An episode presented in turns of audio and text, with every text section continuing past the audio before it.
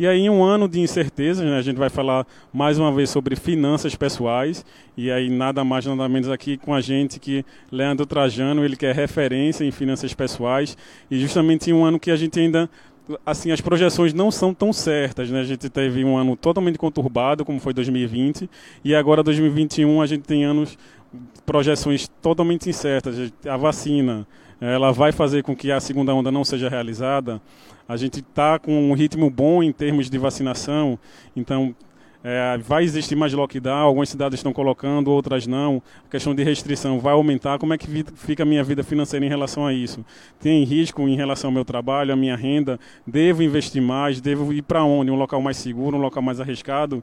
É o momento de barco seguro ou tentar aumentar um risco para ganhar mais? Então, para conversar sobre isso aqui com a gente hoje, Leandro Trajano. Leandro, muito obrigado mais uma vez por ter atendido o nosso convite. E aí eu passo a palavra para você, para você saudar o nosso a nossa audiência.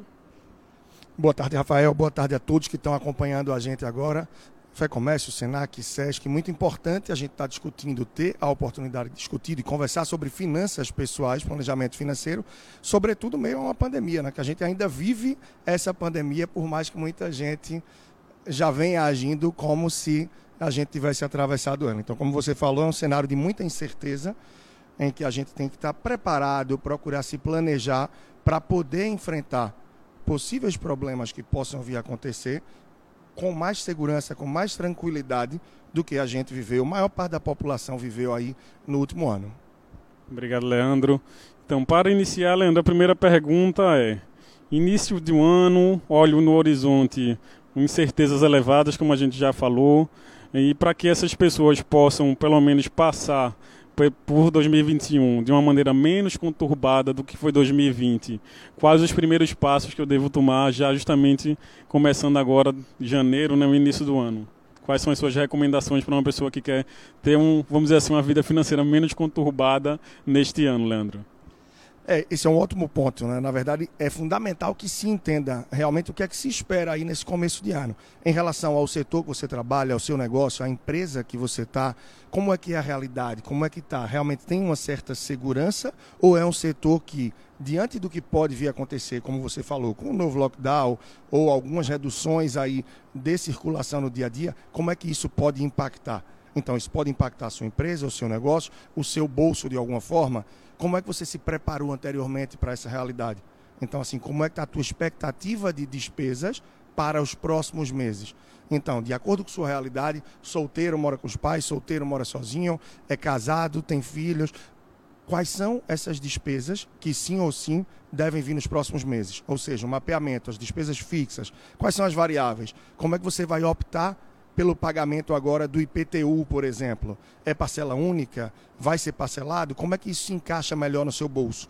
Como é que está em relação a material escolar de filho? Reserva, você tem alguma reserva? Está precisando consumir essa reserva ou não? Vem conseguindo se sustentar bem com o ganho mês a mês, não teve nenhum impacto. Então, essas reflexões vão fazer com que você entenda um pouco o cenário que vive e como é que você se posiciona diante de sua família em relação a esse cenário, para que daí possa refletir e entender melhor o que é que eu devo adequar em relação ao meu padrão de vida, às minhas despesas, para que eu tenha a menor turbulência possível diante de um ano de tantas incertezas. E aí, Leandro, puxando por um ano difícil, né, como foi 2020, a gente sabe que muitos dos serviços foram reajustados, né? A gente pode não ter tido aumento de renda nem reajuste de renda, mas as despesas elas continuam subindo. E, por, por exemplo, uma família que tem filhos, né, a gente tem a questão da compra do material escolar, reajuste né, dessas, das mensalidades, até porque é, os serviços educacionais tiveram problemas em relação a 2020, em termos de cancelamento de matrículas, evasão também, então isso acaba penalizando também esses serviços, que tem aí que uma missão, né, de pelo menos voltar a ter receita. Então a gente tem reajuste em diversos serviços, reajuste também em preços de de alimentação, é, compra de material escolar, pagamento de PVA, pagamento de IPTU. Então, janeiro geralmente é um ano extremamente pesado para as despesas, né? como se preparar para chegar e aquelas pessoas que não se prepararam, Leandro, agora, como é que elas podem, pelo menos, amenizar essa situação em termos de é, não, não, passar por uma turbulência tão grande em janeiro, porque eu acho que acredito que se a gente já inicia o ano numa turbulência, para se reorganizar fica um pouquinho mais difícil, né, Leandro? É, quem já começa de forma turbulenta não é tão fácil se recuperar. Então termina que você pode ter um ano bem desequilibrado adiante, a depender de suas escolhas. Afinal, a gente pode largar um pouco mal, mas a gente pode querer, pode se esforçar para fazer alguns ajustes que deem a condição de poder evoluir. Então, o que é que é fundamental, por exemplo? Você bem disse, alimentos, muitos com preço aí bem reajustado. E se a gente compara com quem vai ter reajuste de salário, porque várias categorias a gente sabe que nem estão tendo, e algumas aí com luta de sindicato, tudo isso conseguem ter seus reajustes, enfim. Uh, a inflação que a gente sabe que bateu o Selic, e essa inflação ela ainda é uma inflação média, como a gente sabe. Vários produtos, vários preços aí foram reajustados muito acima disso. E alimentos sofreu bem. Para quem tem aluguel, muitos estão conseguindo renegociar, estão conseguindo de alguma forma com bom senso, porque a gente teve um IGPM completamente fora da curva e é ele quem vem servindo de referência para reajuste de aluguel. E numa hora de tanta dificuldade, você chegar a praticamente um quarto de aumento não é nada sensível nem sensato, amigável com quem é o seu é, inquilino ali, com quem é o seu locatário. Então, seja um imóvel comercial ou residencial, e aí a gente chega com tudo isso: material escolar, IPTU, IPVA. Quem se organizou já provisionou de alguma forma esse valor. Seja guardando pouco a pouco durante o ano, com alguma renda extra que recebeu, com um mês que teve um pouco mais de facilidade, ou aquelas pessoas também que têm o 13 terceiro e naturalmente sabem que o 13 terceiro não vem para o período também simplesmente gastar, detonar tudo no Black Friday ou no Natal. Naturalmente, você vai ver o que precisa, o que está em boas condições de preço, de acesso aí, para que, claro, você aproveite as boas oportunidades que surgem no fim do ano. Agora, quem quer detonar tudo no fim do ano, termina que no começo, para aquelas compras, aquelas taxas a pagar que são mais mandatórias, que são obrigatórias, pode pedalar um pouco. Então, deixar em aberto nem pensar mas se você não tem condição de pagar de uma só vez, se valendo dos descontos, como de um IPTU, um IPVA, por exemplo, é melhor parcelar, ter muita tranquilidade, muita calma e ver o que é que se pode enxugar para não deixar de honrar com aquilo que sim ou sim vai vir todo ano. Eu costumo dizer que não é um período atípico, mas são despesas sazonais que a gente tem. Muita gente fala, ah, o carnaval é atípico, começo, fevereiro é atípico porque eu tenho IPTU, IPVA. Não é atípico, é sazonal não é? São aquelas pessoas que falam também do aniversário do filho, eu costumo dizer. Ah, esse mês é mais pesado que o aniversário do meu filho. Ele tem quantos anos? 10. Poxa, 10 anos é atípico o mês de janeiro? Então é falta de planejamento. Quem se planeja, atravessa de uma forma mais tranquila. Quem não, é reconhecer essa realidade e se organizar para que no próximo ano possa ter um pouco mais de tranquilidade. Né? Obrigado, Leandro. Aí lembrando a você, né, que chegou agora e não pegou a nossa, o início da nossa live, a gente está aqui num local extremamente especial, na loja do cartão do empresário, no Rio Mar Shop, no L2 do Rio Mar Shop, próximo a Riachuelo. E a gente convida você a vir visitar aqui a loja, conhecer mais, mais uma prestação de serviço da Fé Comércio, né, que é a loja do cartão do empresário, e também o cartão do empresário. É, Leandro, a gente sempre quando é, Deus está muito demandado em relação a isso, apesar de não ser economista da área financeira, mas aí todo mundo acha que é economista entende de, de área financeira, é, a gente sempre é demandado de dizer, Rafa, é, é, verdade que se eu não comprar um carro e viver utilizando aplicativos de transporte é mais barato, é verdade que se eu não comprar um imóvel e viver pagando aluguel é mais barato, como é que é, você resolve, Leandro, essas questões que são do dia a dia, né, que as pessoas olham, por exemplo, o Instagram está cheio de gente falando como é que pode contribuir para ajudar para que essas pessoas possam economizar, mas aqui às vezes muda de realidade de cada um, né? Eu vi uma postagem um dia desse falando que é, muito se falou em relação à redução da, das compras de carros, justamente por, por ter opções um pouco mais baratas baratas, né, dependendo da realidade, mas que um carro nunca foi tão, vamos dizer assim, desejado em uma pandemia, justamente porque ele evita alguns riscos. Então, diante dessas perguntas, Leandro, dessas questões em relação a ter um carro ou não, ter um imóvel ou não, como é que você consegue falar, conversar com o seu cliente? O que é que você tenta extrair dele? Que eu sei que a questão da, do consultor financeiro você extrai, né? A gente traz a dúvida para você e você consegue guiar para que a gente possa tomar essa decisão. Então eu gostaria que você falasse aí sobre como é que você conversa sobre essas escolhas de comprar carro ou não, ou de comprar imóvel ou não. Primeiro, agradecer aí a sua leitura. Né? Muita gente pensa que um consultor financeiro, um mentor financeiro, chega na sua vida para definir ela por você. De forma alguma. Eu, às vezes, até digo: é, talvez você não saia daqui com as respostas. Você saia daqui com mais perguntas, com mais pontos de reflexão, para que você possa realmente chegar a uma decisão mais sensata. E essa questão do carro, efetivamente, mudou muito na pandemia. Mudou bastante. Simplesmente devido à questão de que emocionalmente as pessoas vão estar mais seguras, vão estar menos expostas. E aí a gente está até com uma dificuldade grande no mercado de veículos. Né? A gente tem uma espera muito grande para quem quer comprar o zero, uma escassez de certa forma também para os seminovos e não há um padrão nessa escolha. Então, foi até tema da minha coluna ontem no Jornal do Comércio, uh, falando sobre essa questão de carro. Qual é a escolha? Alugar, comprar, você usar táxi e transporte por aplicativo, não há um caminho certo, um caminho padrão que seja o melhor. Depende muito da sua formatação familiar, depende muito de sua rotina, depende muito de seus hábitos, de sua necessidade, depende muito de como isso se encaixa, cada uma das opções, na sua realidade financeira. Afinal, muita gente se sacrifica extremamente para comprar um carro, olhando nada mais, nada menos do que o valor da parcela não observa como é hábito do brasileiro a questão dos juros, assim como quando vai pegar um empréstimo, a 4%, 4% não é muito não, né? Vai de 0 a 100 a régua, então 4 é uma besteirinha. Quanto é a parcela? Acabe no meu bolso, pode botar. As pessoas não têm uma reflexão mais apurada acerca disso pela falta de educação financeira que a gente tem. Então, quanto ao carro, isso se reflete no sentido de quanto é a parcela? Eu consigo pagar essa parcela. Mas a pessoa não reflete em relação a combustível, estacionamento, flanelinha, lavagem, manutenção, revisão, IPVA, seguro eu vou ter, não vou ter, e que fatos mais podem ocorrer que a gente não espera que ninguém deseja, como uma multa, uma batida, etc. Então tudo isso deve ser contabilizado. Então você está dizendo que o carro não deve ser comprado? Não avalie na sua realidade, isso é o melhor. Porque para muita gente não faz sentido algum transporte de aplicativo ou táxi. Para outros faz muito sentido. E a gente ainda tem a possibilidade de, eventualmente, numa semana mais conturbada, ou de necessidade, ou de uma viagem que você quer fazer, seja lazer ou trabalho, alugar um carro também, por que não? Então, entender a sua realidade mapear isso é bem importante. Aí convido até rapidamente aí já falando, né, para que vejam isso até lá no meu Instagram. Personal financeiro tem uma reflexão que eu postei muito boa quanto a isso no dia de ontem, aí no último domingo, dia 24. E desculpa, Rafa, só para complementar. Você falou a questão de casa também, alugar ou comprar é um outro, um outro excelente ponto de reflexão. E a gente está num momento de muita atratividade para quem quer financiar um imóvel. Afinal, com a Selic mais baixa, termina que as taxas de financiamento estão bastante atrativas.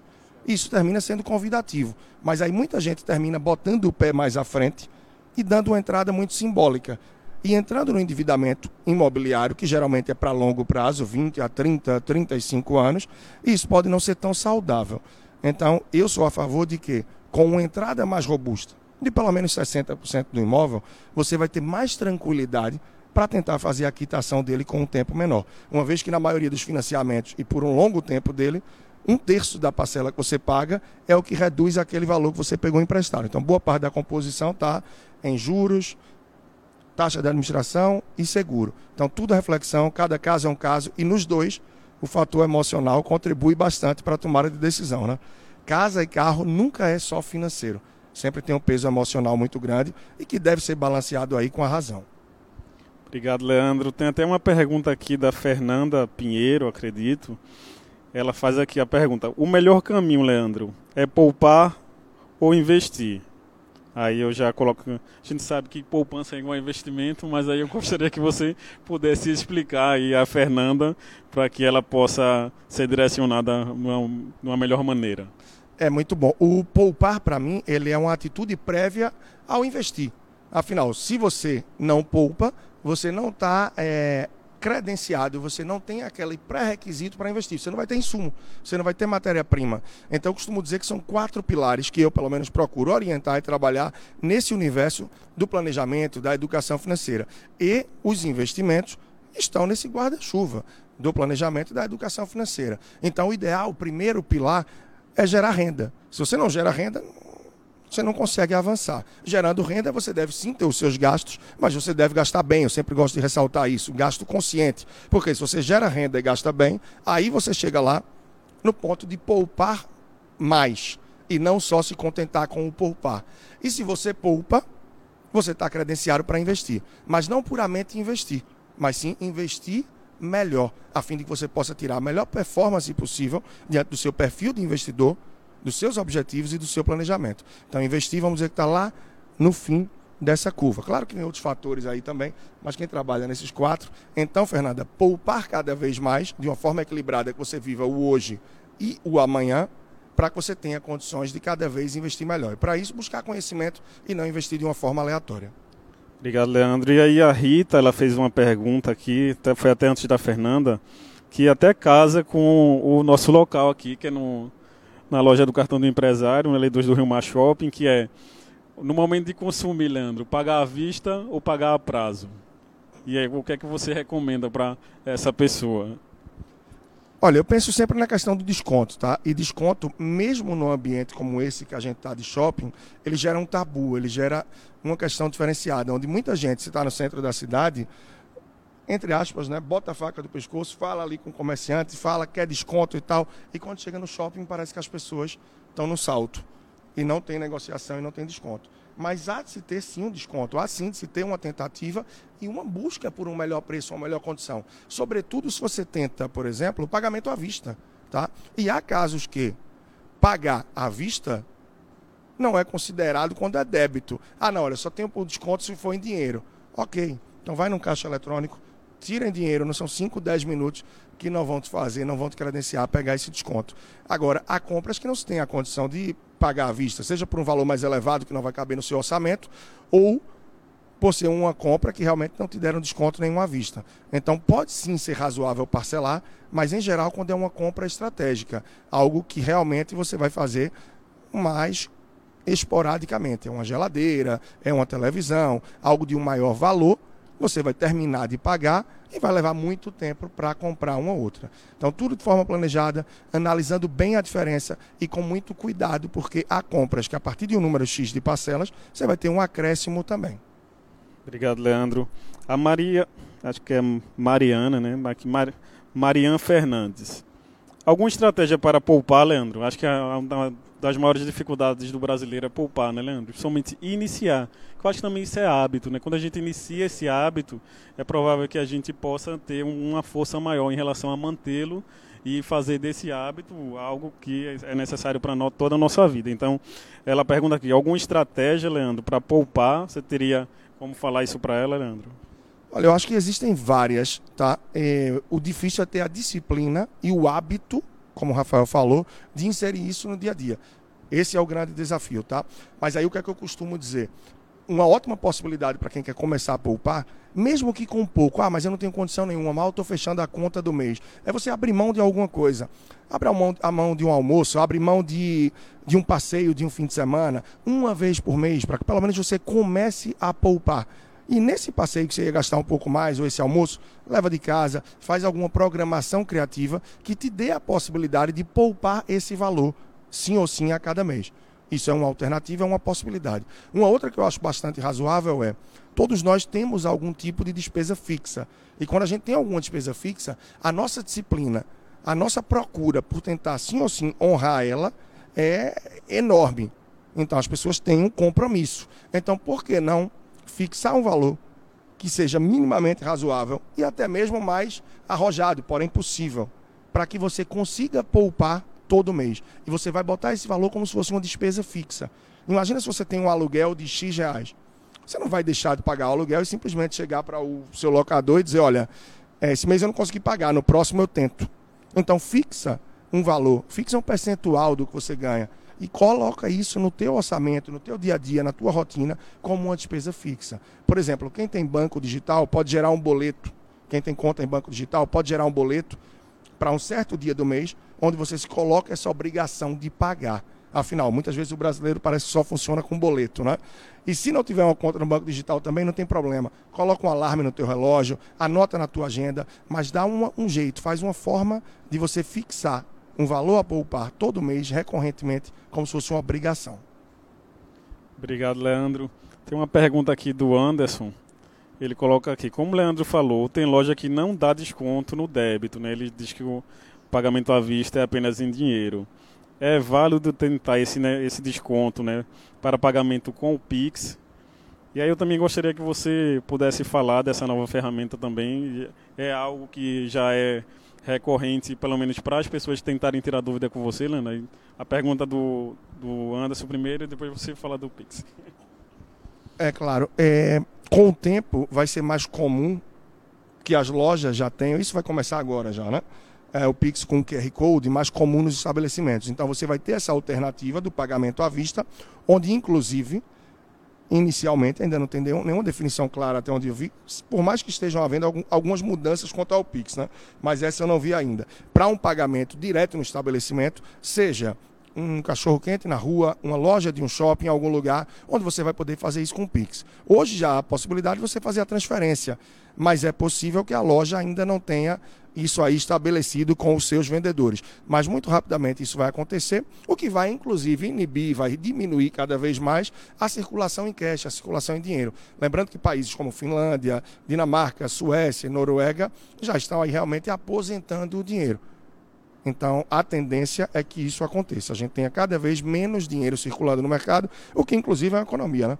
Porque o país gasta muito dinheiro para fazer dinheiro, isso a gente perde na educação, isso a gente perde na saúde, mas é uma possibilidade sim bem real de se conseguir esse desconto, um preço diferenciado com o Pix adiante, uma vez que não vai ter a tarifa aí dos cartões de crédito e débito. E quanto ao Pix, para o Brasil é uma coisa nova. É uma coisa inovadora, é bem diferente do TED, uma vez que a gente tem aí sete dias na semana, 24 horas por dia, 365 dias por ano, de 2 a 10 segundos cai na sua conta, não precisa toda aquela quantidade de dados para fazer uma transferência, basta a chave da pessoa, que pode ser o número do celular, o CPF ou o e-mail, então é muito mais prático, mais rápido e inovador para o Brasil. Na Índia, por exemplo, já existe há quatro anos, na China muito mais, e inclusive uma pessoa que está na rua prestando um serviço, vendendo uma fruta, alguma coisa, já tem um crachá ou um cartaz dele lá com o Pix. Então são alternativas de acelerar a movimentação do dinheiro e reduzir a circulação dele por outras formas também. Então, sem dúvidas, é ágil, está se mostrando bastante seguro, foi validado, bastante estudado pelo Banco Central. E, claro, algumas pessoas têm perguntado, na verdade, várias pessoas, de 16 de novembro para cá, quando foi lançado o Pix, em relação à segurança dele. Mas aí a segurança, a falta de segurança não está na ferramenta, né? Ela termina que está nas pessoas que já começam, infelizmente, a aplicar golpes. Então, mais uma vez, assim como e-mail que você clica, cartão de crédito, você tem que ter cuidado com o formato, com quem você está lidando, com as compras e os estabelecimentos, para evitar qualquer problema. E o brasileiro também criativo já começou aí com a história de mandar Pix de um centavo é para o outro com mensagem e tal. O Banco Central já veio para dizer que Pix não é rede social. Então, como alguém soltou esses dias aí nas redes sociais, o brasileiro parece que tem que ser estudado, porque é uma coisa que vem para facilitar parece que tumultua o dia a dia.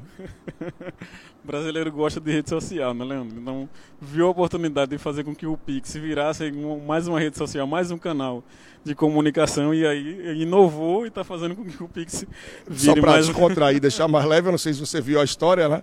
Mas sem sugerir para ninguém que está vendo aqui tentar fazer isso, mas parece que alguém querendo mandar recados aí para quem não estava mais atendendo suas ligações e tinha bloqueado em rede social, resolveu mandar uma sequência de Pix de um centavo com as suas mensagens. Né? E aí isso foi viralizando e muito mais gente fazendo isso, mas claro, é inadequado, a gente tem que ter o um mínimo de bom senso, até porque se isso continua, já já se arruma uma desculpa, uma razão para cobrar o Pix. Então a ferramenta isso. que a gente tem a nosso favor pode ter argumento até válido para que venha contra. Então muita consciência, isso é o principal no dia a dia em tudo que a gente faz também. Pois é, e o Pix é uma ferramenta extraordinária que você até então não tem custo, né? Então, adoro ferramenta que não tem custo, assim como é, ferramentas que dão desconto, né? É, aqui tem outra pergunta, Leandro. E a, a, Sabrina Gomes, né? Ela fez uma pergunta aqui: quais são os primeiros passos para sair das dívidas, né? Se a pessoa está extremamente endividada, Leandro, como é que ela dá o primeiro passo para dizer não, eu preciso mudar a minha rotina financeira, sair de um de um cenário negativo e ir para um cenário pelo menos um pouco mais positivo do que eu estou? Ótimo. Eu tenho um passo a passo quanto isso aí que costuma dar muito certo, tá? A primeira coisa é você listar tudo que você deve. Então você pode pegar aí, rascunhar agora, botar na sua cabeça, não sei onde você está, mas é, são três ou quatro colunas. A primeira quem é o credor. Então, pai, mãe, irmão, irmã, cunhado, amigo, não sei, um banco, uh, uma financeira, você vai listar quem é o credor.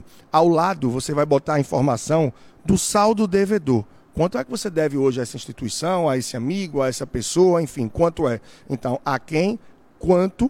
E a terceira é qual é a condição. Qual é a condição que está? Ah, são 10 parcelas de mil. São cinco parcelas de 300 reais. Você vai botar qual é a condição. E aí, mais uma coluna, acho que já é a quarta, você vai colocar o status. Eu estou na terceira de 10, ou estou na quatro de cinco parcelas. Então, decora aí, credor, qual é o saldo devedor, qual é a condição acertada e em que patamar você está nessa condição. E aí, uma quinta coluna, tá? São os juros.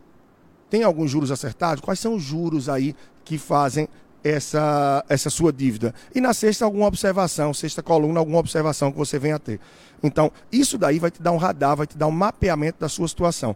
Acredite, as pessoas endividadas, ou sobretudo as super endividadas, chegam a um patamar que elas perdem completamente essa noção, a dimensão de quanto realmente devem. Então, não tem isso organizado na cabeça. Então, ter esse mapeamento, mesmo que sejam poucas dívidas, vai te dar uma dimensão da soma das parcelas delas por mês, para que você entenda, poxa, só de dívidas da minha só soma das parcelas das minhas dívidas, dá aqui 1.800. Eu recebo 3 mil. Eu tenho mais 700 de aluguel, 500 de escola, não sei quanto de feira. Opa, não dá. Então você vai chamar esses credores para tentar renegociar. Isso é uma outra alternativa, é um outro passo a passo. Agora, só vai renegociar de uma forma que haja uma condição que você realmente consiga honrar. Porque renegociar e dar o de acordo porque ficou muito melhor, mas você sabe que não consegue honrar aquilo, não adianta, não vai alugar algum, você vai gerar ainda mais desconfiança e falta de credibilidade. O segundo ponto aí que eu diria, tá, é que quem está no buraco, a primeira coisa que deve fazer é parar de cavar. Então, se você já está endividado, já está no buraco, essa situação já está insustentável, não dá para adquirir novas dívidas. Não dá para adquirir novas dívidas. Você tem que mapear o seu orçamento, entender quais são suas despesas e ver o que é que realmente você pode cortar Infelizmente não é momento de supérfluos, de muito luxo, de nada. Então, cortar, enxugar, reduzir ou substituir de despesas. Lembrando isso, está no buraco? Não dá para continuar a cavar, ou seja, adquirir novas dívidas. Na pior das hipóteses, empatar o mês a mês ou poupar minimamente para que você tenha fôlego para renegociar ou retomar com seus credores. E aí, um terceiro e último ponto, claro, podem ter mais, mas esses três já são um ótimo start, é questão de mentalidade, é de cabeça. Não adianta pensar negativo, não adianta acreditar que é o fim da linha e que não faz sentido viver. Não, porque isso vai te fazer perder a tranquilidade, perder o foco. E se você está trabalhando, a possibilidade de sua produtividade cair. E com isso você perder esse emprego, perder esse seu trabalho e a sua situação se complicar ainda mais e ainda maior. E se você não está trabalhando com essa energia negativa, com essa falta de ânimo, termina que você também não vai conseguir caminhar muito. Sim, é algo reversível, pode demorar mais ou menos tempo, mas o jogo vira e a saída não tenha dúvidas. Ela está na sua mão. Obrigado, Leandro. A Lei de Garcia até comenta aqui, a educação financeira deveria vir de pequeno, né? as escolas deveriam ensinar né, educação financeira. A gente já até conversou sobre isso, né, Leandro? Eu acho que também é algo que, é, basicamente, a maioria dos especialistas em finanças recomendam, né, que pudesse ser uma política pública em termos de você colocar isso dentro de uma escola e obrigar a escola, pelo menos, iniciar a questão da educação financeira para que a pessoa, desde, é, vamos dizer assim, muito novo, ela tenha noção do quanto ela pode consumir e gastar. E principalmente dentro de uma sociedade como a nossa, que é extremamente consumista. Né? Então a gente aprende muito mais a, a gastar, a ostentar, do que a poupar e a investir.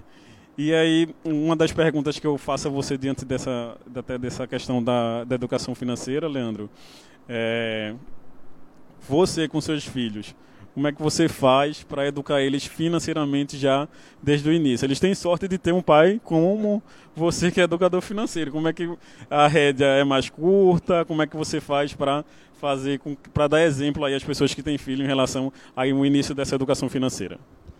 Ótimo, é um tema relevante, até porque isso tem que ser tratado da base. Né? Muita gente pergunta da China como é que ela evoluiu tanto, como é que ela foi tão longe, e o principal investimento da China por algumas décadas foi a educação. E a educação deu a base para todo o restante, o desenvolvimento, a tecnologia, entre tantos outros fatores. Claro, ciente de que a China tem muito que evoluir naturalmente em determinadas questões. O Brasil, então, estamos anos luz atrás, ou seja, onde é que eu quero chegar com isso? Educação é a base. E educação financeira ela vai trazer para a gente vários fatores, várias possibilidades que vão nos condicionar a oferecer o que de melhor a gente pode para a família. O que de melhor pode não é o que de melhor existe. Então, dentro da realidade de cada um, se você tem um bom planejamento e uma consciência financeira, alimentação, educação, saúde, lazer, segurança, isso vai ser oferecido. Sendo oferecido, você haverá mais tranquilidade, com mais tranquilidade mais foco para o dia a dia. Com mais foco, mais produtividade, mais resultado para o seu negócio ou para a empresa que você trabalha. E provavelmente crescimento. E tudo isso sendo observado em casa, é o exemplo que arrasta, é o exemplo que leva. Então, essa é a melhor alternativa, é a melhor saída, é o melhor caminho para quem quer educar os filhos financeiramente. Afinal, você, você faz as coisas porque é teu hábito, porque é tua rotina, não tem nada forçado. Então, essa criança vai repetir comportamentos de acordo com aqueles exemplos, com o que ela vive no dia a dia. Então, por osmose, muito disso entra. É regra, é 100%, vai dar certo, é só fazer isso? Acredito que não, porque é comum você vê na mesma família perfis diferentes, onde tiveram a mesma educação. Mas, sem sombra de dúvidas, sim, o exemplo é uma das principais fontes. E aí, no dia a dia, não fazer com que isso seja um tabu, como é comum em muitos casos, né? Muitos de nós fomos criados aí de forma que os pais estão falando de dinheiro. Ah, meu filho, não, vai para lá que dinheiro. A gente está falando de coisa aqui que não é de criança, não. Isso no assunto não é de criança. Então, quando é que vai ser assunto de criança? quando ela receber uma conta a pagar, ver que não tem dinheiro, que não tem como se organizar e for no banco pedir um empréstimo, sem saber nada em relação à taxa de juros, a poupar aos quatro pilares da educação financeira que eu falei aqui anteriormente. Então, há sim de se começar muito baseado nisso. O que é educação é hábitos e não números. E baseado nos hábitos, no comportamento, a gente começa a orientar. O problema é que muitas instituições que estão começando a ensinar a lidar com a educação financeira terminam falando de juros simples e juros compostos e trazendo o professor matemática para encabeçar isso. Não que seja equivocado, mas talvez não seja a melhor forma de dar o start. Aí, só complementando, né, você perguntou como é que eu faço com meus filhos, como eu tenho um de cinco anos, não é? Está sendo uma fase ainda muito preliminar, mas já começando a se construir, a se lapidar o que eu acredito, e sem dúvidas um, um grande desafio. Né? Educar já é um grande desafio, e educar financeiramente em local que a gente vive, onde isso não é o forte da maior parte das pessoas, né? mas há de se começar cedo para que se possa colher adiante. O Evandro até comentou aqui na nossa live é, sobre o interesse dos bancos em ter uma matéria né, de educação financeira nas escolas. Ele até pergunta se existiria. Eu acredito que sim, até porque o banco ele perde muito na questão do próprio processo de ir tentar buscar esse dinheiro que deixou de ser pago. Então tem uma cadeia imensa em termos de é, telemarketing, em termos de é, empresas né, que são especializadas na questão de recuperação de crédito. Então, para o banco, seria muito melhor que as pessoas fossem muito mais educadas financeiramente, porque elas poderiam investir muito mais e ele pegar esse dinheiro e também alocar em outros locais. Né? Até porque o banco ele pega nosso dinheiro, empresta um pouco mais caro e empresta mais caro para outras pessoas e a gente empresta ele um pouco mais barato. Então é basicamente essa a negociação do banco. Então acredito que sim, seria um interesse muito bom para o banco né, em relação a ter uma população muito mais educada financeiramente, porque ele teria aí uma população que investiria muito mais do que investe hoje, né, já que grande parte da renda dos brasileiros ela é direcionada basicamente aí para consumo. É, Leandro, as pessoas estão até comentando, parabenizando aqui, né, as suas, suas colocações, a nossa live. Aí aqui outra pergunta da Luana. Nesse momento de incerteza, fazer algum investimento é uma boa opção? E aí, Leandro, o investimento ele cobre a incerteza, tem gente tem medo de investimento, né? A pergunta foi se nesse momento. Se nesse momento de incerteza fazer algum investimento é uma boa opção. Como é que você responderia Ótimo. isso para a Luana? É, há várias e boas oportunidades no mundo dos investimentos. E momentos de desafio, momentos de incerteza, trazem também boas alternativas. Mas o que é que é importante? Primeiro, você ter essa segurança, que é um grande desafio, de ver que sim, você pode investir, que você pode avançar. Então, isso é um processo também de autoconhecimento, né? não só seu, mas também do meio em que você está inserido. Eu tenho segurança em relação à minha renda, tenho segurança, mesmo que, se a minha renda é, diminuir ou se vier a parar de ter desemprego, o que houver, fechamento do meu negócio, redução, enfim. Eu tenho um capital de giro, eu tenho uma reserva de emergência que me dá uma tranquilidade, porque sim, nesse momento, há excelentes alternativas para que se possa investir. A gente vê que no começo ali da pandemia, com tudo que se gerou, todo o cenário novo, a Bolsa foi aí a 63 mil pontos, né? Isso. E gerou ali por boas semanas, por meses, excelentes alternativas. Só que a insegurança, a falta de conhecimento, o cenário faz com que as pessoas se retraiam nesse momento. E aí, quando ela começa a decolar, é que as pessoas querem entrar e já perderam ali boas oportunidades. Mas aí eu falo da Bolsa, onde uma pequena parte da população realmente termina investindo. E é natural, né? Porque muita gente quer já entrar direto na bolsa. E aí faz o que eu chamo do supletivo lá no mundo dos investimentos, em vez de fazer o dever de casa, é entender que a poupança é a entrada para você começar a poupar e guardar um dinheirinho. Tem uma rentabilidade mínima necessária. Então você tem que entender um pouco de renda fixa, para entendendo da renda fixa, começar a alocar, a diversificar, afinal a renda fixa é ampla, e você vê no momento o que é que pode ser mais interessante. Mas fechando, sem dúvidas, excelente oportunidade e momento para quem quer começar a investir, sabendo que, naturalmente, na renda fixa, a expectativa de retorno no cenário atual é menor, porque a gente tem uma taxa Selic, um CDI muito baixo, e são eles que servem de referência para a maior parte dos investimentos. Aí é buscar pré-fixados, IPCA, enfim, diversificar para se proteger e, aos poucos, com mais conhecimento, partir também para a renda variável. E aí um assunto que eu sempre acho interessante, Leandro. Você a gente falou quase agora da educar a criança, né? E aí eu sempre trago a questão do casal. E aí como é que direcionar esse casal? Quando o, casal tem a, mesma orientação, é boa, né? Se, se, ambos forem gastadores, também é bom porque você vai estar ali, pelo menos, é, educando os dois. Mas quando um é gastador e o outro é poupador, como é que você tenta resolver isso? Você sugere a separação? Como é essa questão? é, realmente, quando tem um gastador e um poupador, o desafio é maior, porque não é só ali a questão financeira, é a questão de mentalidade, é a questão do que está por trás ali, é, daquilo que vai se planejar para o longo prazo. Afinal, o gastador por si só, ele é mais carpedina, ele quer viver a vida, ele quer aproveitar o momento intenso, porque não sabe nem se vai estar vivo amanhã, e com essa desculpa, entre aspas, da pandemia, ah, o corona, não sei nem se vou estar. Então a pessoa quer gastar, quer viver, né? O poupador, por sua vez, não é uma pessoa que queira deixar de viver naturalmente, mas ela tem a ciência da necessidade do equilíbrio para viver o hoje e amanhã. Então, muita conversa, muito alinhamento, planejamento, tentar traçar os objetivos em comum, os objetivos que cada um tem, porque com a quebra do tabu de falar sobre as finanças, é que isso pode se resolver e se tem um denominador comum, através de planejamento, de objetivos, de meta e de acompanhamento de estudo. Poxa, mas isso dá trabalho, né? Olha, trabalho dá passar uma hora no dia numa rede social e sem produzir quase nada, só vendo foto e vida dos outros. Se você tira ensinamentos disso da rede social e traz conhecimento para você, ótimo. Mas qual é o trabalho que dá você passar uma hora no mês, não é por dia, para falar sobre a vida financeira com teu parceiro, com tua parceira? E aí, como é que está esse mês?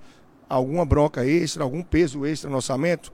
Ó, vamos traçar aqui quais são os objetivos da gente para esse ano a gente viaja, não viaja, período de pandemia, vamos viajar aqui perto, o carro a gente está quitar, não vai quitar, como é que faz, aluguel, enfim, quais são as perspectivas, a realidade, qual é o objetivo da gente em relação a finalizar essa reserva de emergência, para isso, quanto a gente vai gastar por mês. Então, trocar ideias, botar isso na mesa é a melhor forma para que haja um alinhamento. Enquanto não se conversa da vida financeira, se eu não sei para onde vou, qualquer lugar serve, né? Pois é, e a questão da até a própria turbulência e vida financeira é um dos motivos de é, separação, né? Então aí a importância justamente de do casal cuidar da vida financeira para não vir nenhum, vamos assim, nenhum, nenhum aperreio em relação a, a essa vida matrimonial. É, Leandro, aqui tem uma pergunta da Rosana: comprar moeda estrangeira. E aí, você recomenda, não recomenda? Até quando eu li, eu disse, será que é criptomoeda, mas ainda não chegou nessa, nesse nível não. Mas aí, emendando a pergunta dela, é, a questão do, de investimentos em moedas estrangeiras e também em criptomoedas, como é que você está é, orientando, pelo menos as pessoas que vão até você buscar esse tipo de serviço? É, é uma, termina sendo uma forma de proteção, você está investindo aí né, em ouro, dólar, você diversificar, por exemplo, agora comprar moeda estrangeira e deixar em casa acreditando que isso é um investimento, eu não concordo. Na verdade, você vai estar apostando na oscilação daquela moeda. E essa oscilação vai depender muito, principalmente, da relação oferta-demanda. Então, sim, é possível você ter um retorno nessa operação? É. mas muito, porém, muito mais baseado numa aposta, numa crença que você tem, do que em determinados fatores aí do dia a dia. Então, eh, eu não vejo como um investimento efetivamente. Criptomoeda, eh, apesar de sim terminar servindo como algo descorrelacionado na sua carteira, que pode trazer um equilíbrio em momento, no momento que outros ativos estão trabalhando, estão resultando, performando de uma forma diferente, e por mais que eu tenha falado carteira, eu ainda não consigo ver exatamente a criptomoeda como um investimento. Tá? Mas isso não quer dizer que eu não possa mudar a minha opinião. É algo, sim, muito novo, se a gente for comparar com outros produtos, com, com ouro, com dólar, com fundos de investimentos, com renda fixa, com bolsa. Então eu ainda não consigo ver. Eu vejo sim a criptomoeda como um ativo e que você pode utilizar. Tá? Se você estiver no exterior, você pode utilizar. Você pode transformar em outras moedas estando, mas não é algo ainda que eu veja como um investimento. Da mesma forma, você vai estar apostando na oferta e demanda daquele ativo que ainda traz uma certa insegurança e bastante volatilidade. Ou seja, no mesmo dia você vai ver, por exemplo, o Bitcoin oscilar percentuais é, altíssimos. Tá? Ah, então você quer dizer que não pode ganhar dinheiro com criptomoeda? Não, de forma alguma. Esses dias até eu botei no meu Instagram a, uma enquete, né? Warren Buffett disse que o Bitcoin é uma ilusão. E aí, sim ou não? O que é que você acha? Uma pessoa me mandou uma mensagem. Olha, se é ilusão ou não, não sei o que, é que o pessoal acha, mas eu ainda estou com um pouquinho de ilusão aqui e a outra está na minha garagem. Ou seja, com o que comprou e valorizou, conseguiu botar um carro na garagem. Então há sim possibilidades. Imagina quem começou a comprar Bitcoin lá no começo, quanto é que ele valia. Eu comecei a entrar e fazer algum acúmulozinho ali na época que ele estava 14 mil reais. Hoje o Bitcoin está batendo. Hoje não, né? Porque eu não olhei ainda, mas ontem oscilou entre 173 e 175 mil mas tem muita volatilidade. Esse ano já valorizou, chegou esse ano a estar 30 mil alguma fase do ano. Né? Então você tem que estar pronto para tanta volatilidade e tanto sobe e desce. Pois é, muita gente não está, né, Leandro? Acho que tem gente que pode até infartar quando vê, começa a ver os investimentos caírem, caírem, caírem, mas é o preço de investimentos com elevada incerteza, como a criptomoeda, né? E aí falta de regulação, tem vários várias, vamos dizer assim, várias variáveis né, que fazem com que essa, essa incerteza do Bitcoin faça com que ele tenha essas oscilações extremamente elevadas, de subir e assim como também de cair. E aí, Leandro, aqui tem uma pergunta. Perdão, Rafa, até enquanto você vai lendo aí, mas só complementando, foi muito certo. bom isso que você colocou, porque muitas pessoas não estão prontas para fazer esse tipo de aporte, para fazer esse tipo de movimentação na sua vida financeira. Afinal, imagina, você botou ali comprou o Bitcoin acreditando que ele estava, né? Claro, uma fração em 180 mil reais, ele chegou a 140. Quanto é que você perdeu? Então, para quem não tem uma reserva de emergência, é o tipo de aposta que pode ser a forca.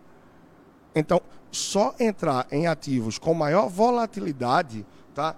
Ativos de renda variável depois que você tem mais tranquilidade, que você tem uma base, uma reserva de emergência. E pensando neles como algo na sua carteira ou para a sua vida num longo prazo, onde você tem mais tempo de se recuperar diante dessa volatilidade que os ativos de renda variável estão mais expostos, não? Leandra Rubi, ela fez uma pergunta aqui. E ah, só para lembrar, tá, geralmente as pessoas estão acostumadas a gente na Nas Live, justamente lá na Fé Comércio. A gente está aqui na loja do Cartão do Empresário, localizado no Rio Mar Shopping, L2 do Rio Mar, próximo a Riachuelo, justamente para prestar mais um serviço ao setor empresarial. Né? O Cartão do Empresário é um cartão de descontos e a gente está aqui né, aberto com nossos analistas justamente para explicar o que é o cartão e aí você, empresário, está convidado a vir até aqui na nossa loja. A gente está seguindo todos os protocolos em termos de segurança, né, de saúde do, do empresariado e também no nosso site ele também pode pegar pegar informações. E lá também tem o WhatsApp do cartão do empresário, tá? Se você também quiser é, tirar algumas dúvidas, também a gente também está com o WhatsApp. E a Rúbia, Leandro, ela faz aqui uma pergunta. Quais são os pilares, Leandro, na sua opinião, para ter a liberdade financeira? Olha, eu acredito muito nisso, tá? É, até repetindo, mas eu acredito naqueles quatro pilares que eu falei anteriormente aqui. É a geração de renda, e aí eu até vou destrinchar um pouco mais do que eu falei anteriormente, ou seja, é trabalho, é trabalhar. A gente vê cada vez mais a turma mais jovem conectada com investimentos, investimentos. A gente tem hoje em dia redes sociais, uma influência muito grande e que deve ser filtrada também para que você não termine dando passos maiores, é seguir uma sequência, né? Então, é, eu estou conectado com investimentos, eu estou entendendo tudo de investimentos, eu estou me profissionalizando em investimentos, mas eu não tenho insumo. Ou seja, se você não gera renda, você não vai ter o que investir, a não ser que você esteja esperando a herança que um belo dia vai cair ou a mega sena que a pessoa vai jogar e tirar e que pode nunca acontecer. Então, trabalhar, trabalhar duro, gerar renda, trabalhar duro no que eu estou dizendo, não é 24 horas no dia, não é, é consistência, está sempre trabalhando, está gerando renda, é estar tá procurando dar o seu melhor, investindo em conhecimento. Porque se você investe em conhecimento nessa área que você se especializa ou que você quer trabalhar, você vai conseguir um maior reconhecimento. Maior reconhecimento, mais espaço no mercado. Mais espaço no mercado, provavelmente mais demanda e mais renda. Se você tem consciência e se planeja, você vai gastar bem, de forma que te faça adequar os seus ganhos ao seu padrão de vida, à sua necessidade, e que você consiga poupar e poupar cada vez mais. E poupando mais, você vai conseguir procurar começar a investir. E não basta investir, você tem que investir melhor. Então, fechando, gerar renda, gastar bem, poupar mais e investir melhor. Se você consegue fincar esses quatro pés, é questão ainda de um longo prazo para que você chegue a uma liberdade financeira e que muitas vezes, em muitos casos, é vendida aí como algo simples e fácil de se conquistar. E na verdade, absolutamente não é assim que eu tenho visto ao longo do tempo com esse trabalho que eu realizo. Obrigado, Leandro. Você citou aí a questão do futuro, né? É, a gente tem aqui um, um raio-x do, do investidor, que é uma pesquisa da Ambima, e ela traz em relação ao futuro como é que as pessoas esperam viver na aposentadoria, né, na velhice. E aí é um dado interessante, Leandro, que 56% acredita que vai viver de aposentadoria do governo, né, 56%. E é um dado extremamente alto, principalmente em um período que a gente vem constantemente debatendo a questão da sustentabilidade da previdência social. Né? Então, é, gostaria que você falasse, Leandro, como uma pessoa ela pode iniciar, pelo menos, essa a questão de investimentos para é, fazer com que quando chegar a velhice, a aposentadoria, ela possa pelo menos ter uma renda mais sustentável. É, sem dúvidas é um, é um desafio muito grande, né? Você conseguir é, se manter e hoje em dia, em todo esse cenário que a gente vive, na com base simplesmente, digamos, no que a gente tem da Previdência Social. Se a gente for ver na realidade, é um patamar que está fora da curva, a crença das pessoas efetivamente, né?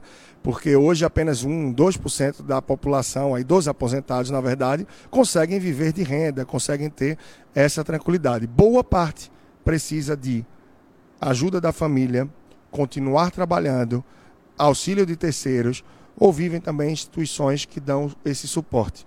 Então não é fácil acumular patrimônio, acumular valores ao longo da vida, até porque isso é algo que deve ser feito em longuíssimo prazo.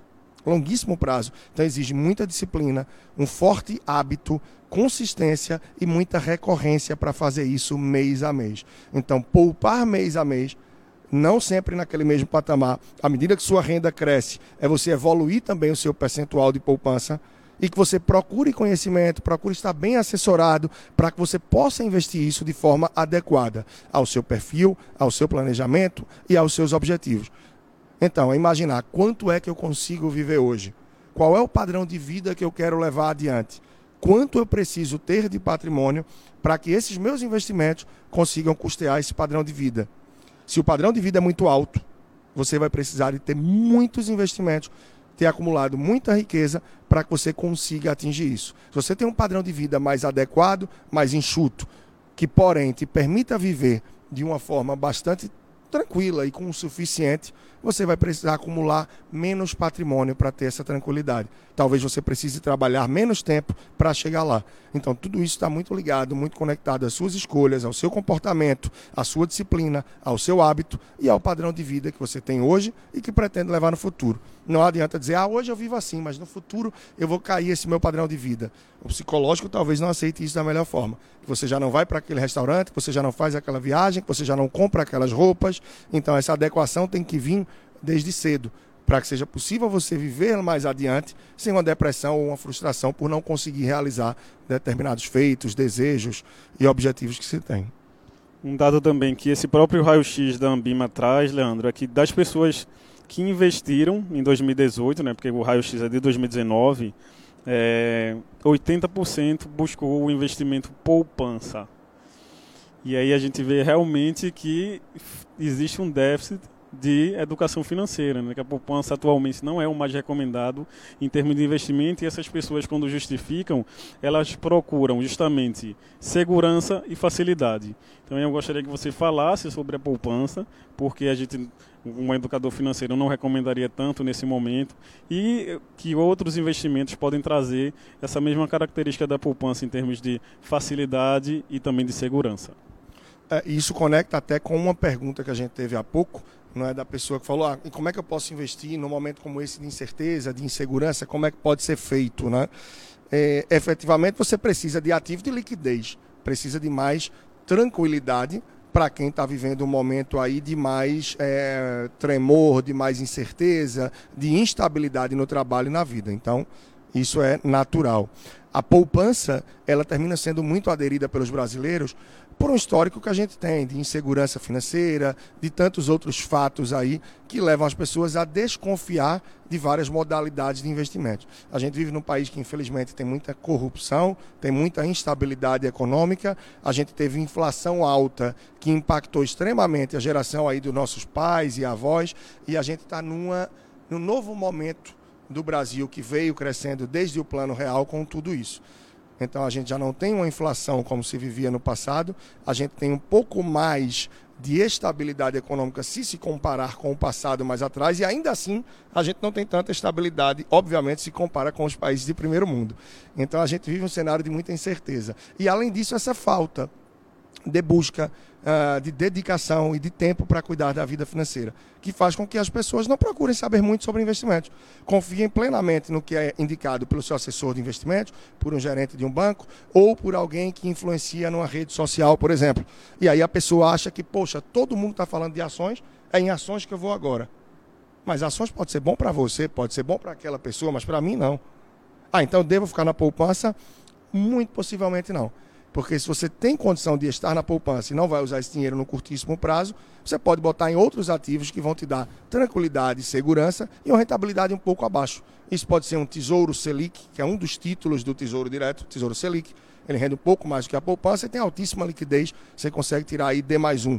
CDB com liquidez diária e que te dê pelo menos 100% do CDI, tá?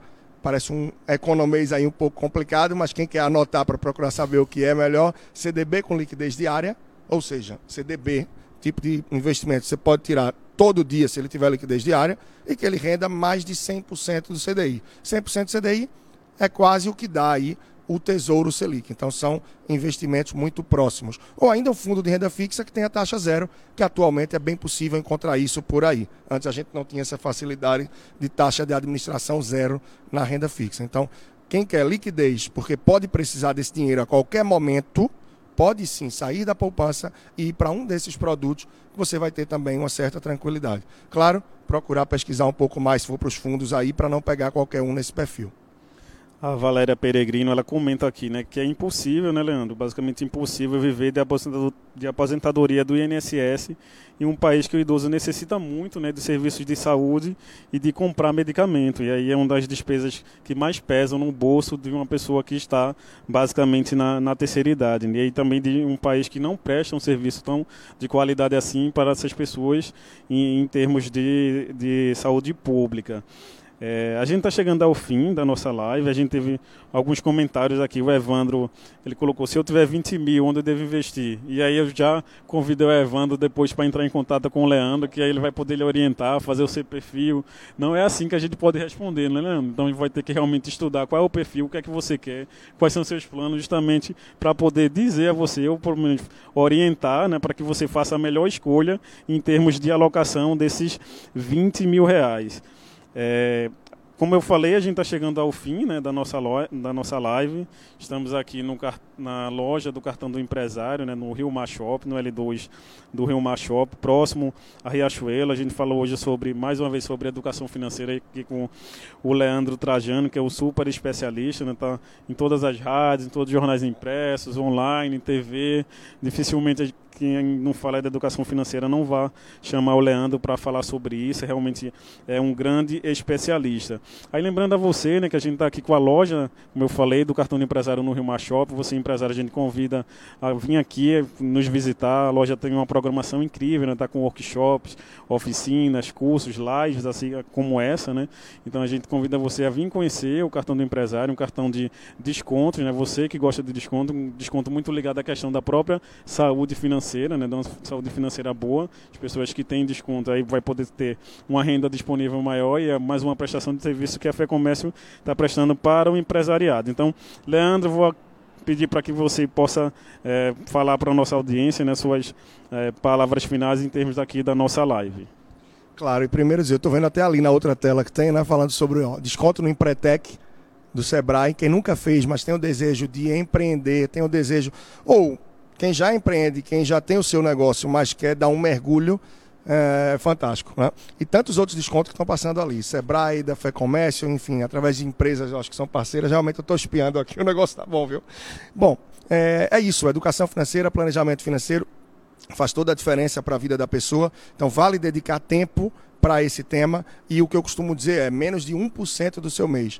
Menos de 1% do seu mês, você dedicar para isso, você consegue fazer grandes mudanças. Antes de vir para cá, eu já recebi alguns WhatsApps de algumas pessoas que eu tenho a oportunidade de estar fazendo trabalho, trazendo boas conquistas. E o que é que a gente pode pensar, né? Trazer uma reflexão rápida. Na sua casa, seja em período de pandemia ou em qualquer outro momento da vida, entra e sai. Alguma pessoa entra e sai quem quer, a hora que quer? Muito possível não. Muito possivelmente não. Ou seja, na sua conta corrente, e no seu cartão de crédito não pode estar entrando uma despesa ou saindo um dinheiro a qualquer hora, do jeito que for. Você tem que ter um maior domínio, entender melhor, se planejar para que você possa ter equilíbrio, poupar, investir e procurar uma tranquilidade lá adiante. Então, dedique ao tema 40 minutinhos, 30 minutinhos por semana. Isso dá muito menos de 1% do teu mês e não tenha dúvida que o teu resultado vai ser extremamente potencializado. Tá bem? Grande abraço. Quem quiser acompanhar um pouco mais do trabalho, é o personal financeiro aqui no Instagram. Tá aí o site leandrotrajano.com, sempre à disposição. Mais uma vez, obrigado, Leandro. Obrigado a toda a nossa audiência, a participação, ao envio das perguntas. Estamos aqui mais uma vez, né? Loja do Cartão do Empresário, L2 do Rio Mar, né? perto da Riachuelo, também para receber você. Estão todos convidados a vir aqui conversar com a gente e falar sobre o Cartão do Empresário. Venham fazer a sua adesão para você ter desconto. Tem desconto até em carro zero, viu, pessoal? Então, a gente fica aqui aguardando você. Até uma próxima. Ah, e acompanhe as nossas programações de lives na, no site da Fé Comércio também, tá? Muito obrigado e até a próxima.